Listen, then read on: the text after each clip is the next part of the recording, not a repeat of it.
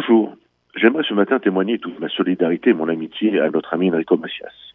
Au fil du temps et des décennies de carrière, il est devenu pour plusieurs générations le porte-parole d'un temps passé, avec ses blessures, et porteur d'un message de fraternité. Il est, pour la génération de nos parents, le conteur de leur histoire.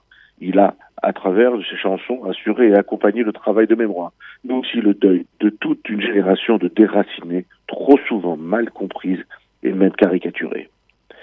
Fidèle à son histoire et à toutes ses racines, il a chanté l'Algérie de son enfance et la France qu'il a prise dans ses bras.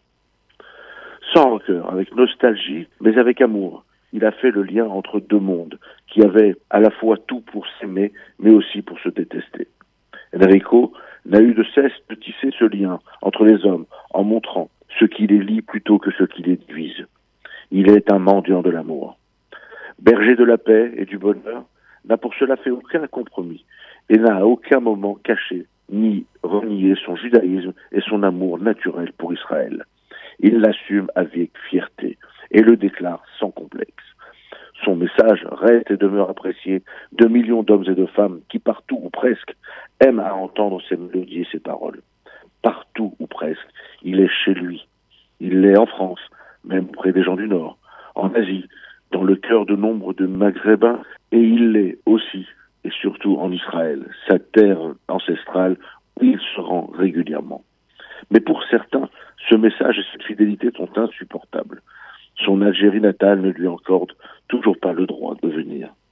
Parfois, la haine des ennemis de la paix, des boycotteurs d'Israël, qui ne supportent pas l'existence de ce petit pays juif, s'exprime avec virulence.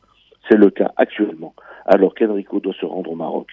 Sur Internet, une campagne d'appel au boycott de sa venue est orchestrée et diffusée. Certains voudraient l'empêcher de venir chanter, mais que ces sachent que rien n'y fera, car face à leur haine, il a la volonté et le courage de se messager de l'amour et de la fraternité, et que surtout, il y a un pays qui ne cédera pas devant les menaces. Aujourd'hui, à travers ce billet d'humeur, je vais exprimer toute mon amitié à Monsieur Macias pour le de paix qu'il est et pour le juif fier qu'il incarne. Bon voyage, Enrico. Je suis certain que, comme partout où il s'est rendu, Casablanca le prendra dans ses bras. À la semaine prochaine.